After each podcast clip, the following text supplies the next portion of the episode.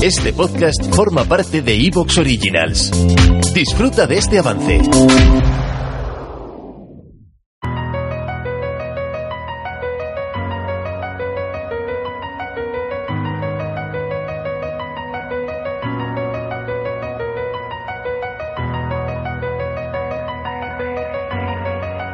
A veces es fácil olvidarse de que la Tierra no es un lugar aislado. Muchas veces nos centramos lógicamente en lo que nos sucede en nuestro día a día, en la actualidad de nuestra sociedad, medio ambiente, cosas que tienen que ver con la superficie de la Tierra. A veces tenemos un recordatorio de que hay algo más. Cuando tenemos noticias, es verdad que muchas veces sensacionalistas, de algún asteroide que pasa cerca de nuestro planeta. Pero parece que hubo que esperar al descubrimiento de Oumuamua, el primer cometa interestelar, para recordarnos que el sistema solar forma parte a su vez de la Vía Láctea y que todo ese conjunto es un lugar con mucho ajetreo, mucho tráfico y que Oumuamua, por supuesto, no es el primer cometa que visita el sistema solar, es el primero que descubrimos, pero es algo que lleva sucediendo desde su formación, desde hace miles de millones de años. Y ahora, precisamente, se ha anunciado el descubrimiento del segundo cometa interestelar que se ha detectado, llamado Borisov, y es una oportunidad muy interesante porque nos permite recordar que el sistema solar forma parte de algo más grande de lo que solemos tender a recordar y nos abre una puerta para estudiar otros lugares de la Vía Láctea sin necesidad de poder viajar a ellos, porque es algo que todavía no podemos hacer.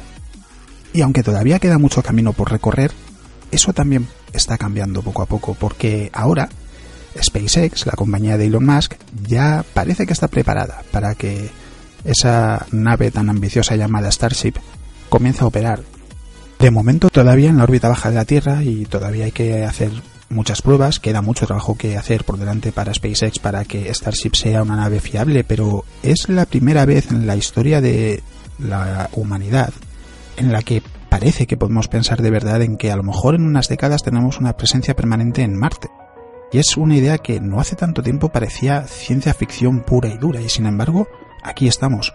Es un recordatorio también de lo rápido que podemos llegar a avanzar como sociedad y como civilización. Y abre la puerta a un escenario que es casi inimaginable. Y en este programa de lo que vamos a hablar es de los exploradores del espacio. Por un lado, aquellos que nos visitan en forma de cometas y por otro lado, lo que nosotros mismos podemos hacer para explorar mejor el sistema solar y llegar a otros lugares, porque todo eso, aunque no podamos salir del sistema solar, nos va a ayudar a entender mucho mejor cómo es el lugar en el que vivimos y por extensión la Vía Láctea. Soy Alex Ribeiro, divulgador científico, y esto es Astrobitácora.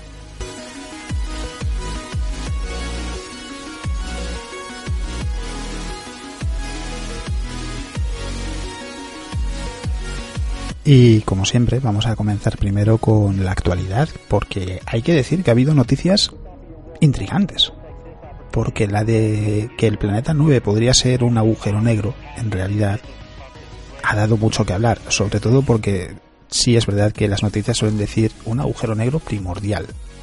Pero como es un concepto bastante desconocido, y agujero negro si lo conocemos, es lógico que haya gente que se inquiete y diga, bueno, ¿qué quiere decir esto de que podría haber un agujero negro en el sistema solar? ¿Qué, qué quiere decir todo esto? ¿Qué es lo que está sucediendo?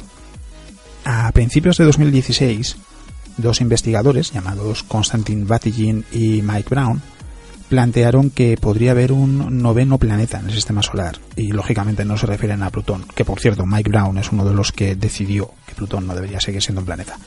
Lo dejo ahí.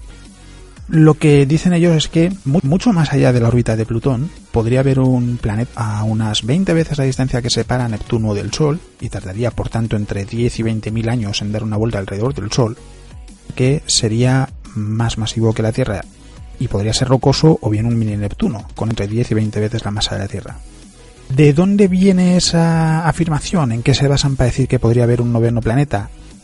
Todo tiene que ver con la órbita de varios objetos en el cinturón de Kuiper que, bueno, tienen la particularidad de que son muy parecidas.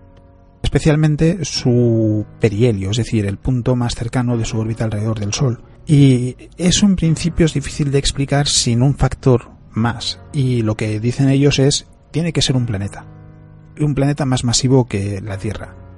Y claro, lo lógico es pensar, bueno, ¿y cómo no lo hemos podido encontrar si es más masivo que la Tierra? El problema es que está tan lejos que a esa distancia es mucho más tenue que Plutón, y Plutón es muy difícil de observar.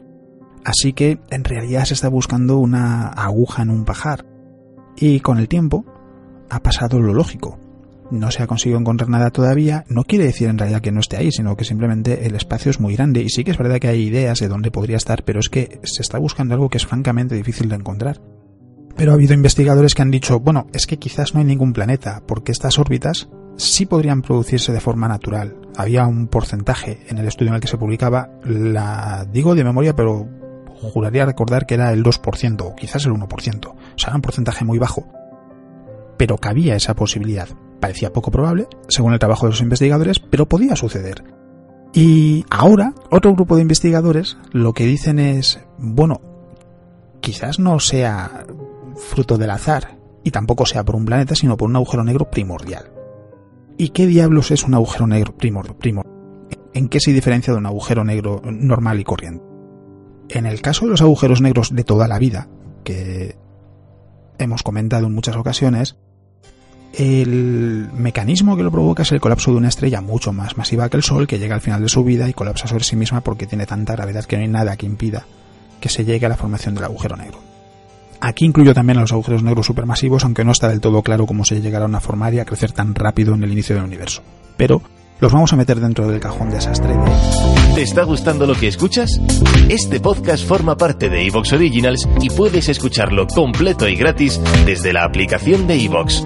Instálala desde tu store y suscríbete a él para no perderte ningún episodio.